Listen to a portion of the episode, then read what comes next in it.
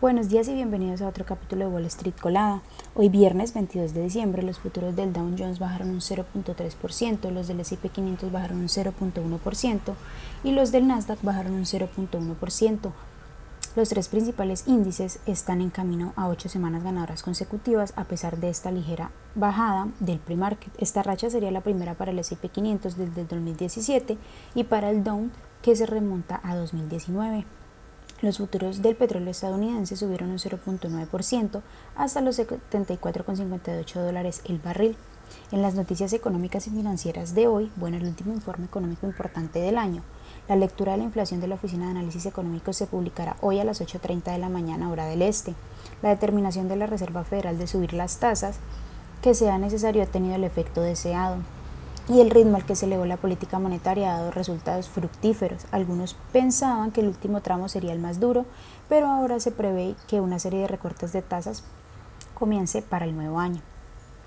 En otras noticias, a raíz de una disputa sobre las cuotas de producción de petróleo, Angola anunció que abandonará el cartel de la OPEP unos 16 años después de su ingreso en el grupo. Actualmente, grandes petroleras operan en el país que produce alrededor de 1.1 millones de barriles de petróleo, entre ellas Total Energies, que cotiza con el ticker TTE, Chevron, que cotiza con el ticker CVX, y también ExxonMobil, que cotiza con el ticker XOM. Por otra parte, Berkshire Hathaway, que cotiza con el ticker BRK.A de Warren Buffett, ha acumulado más acciones de Occidental Petroleum, que cotiza con el ticker OXY este mes, con lo que su participación en la petrolera ahora se acerca a cerca del 28%.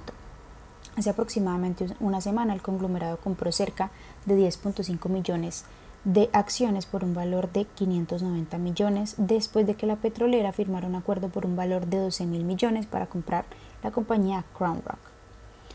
Por otra parte, Tesla, que cotiza con el ticker TSLA, parece haber adquirido nuevos terrenos en Shanghái para una planta de fabricación de baterías Megapack, según informan los medios locales. Según el gobierno, la compañía pagó 31.1 millones por los derechos de uso de una parcela de 19.7 hectáreas, que se espera que comience su producción en el cuarto trimestre del 2024 y tenga una capacidad de producir 10.000 Megapacks al año. Nike, que cotiza con el ticker NKE, bajó un 10% tras presentar resultados al cierre del jueves. La compañía recortó sus previsiones para el año y además de esto anunció que planea recortar 2 mil millones de dólares en costos.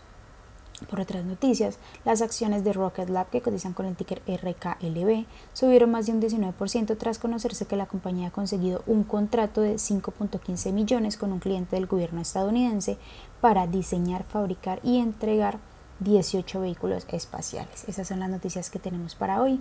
Además de esto, queremos recordarles también que el mercado cierra temprano a las 2 de la tarde. Feliz viernes para todos y gracias por escucharnos en Wall Street Colada.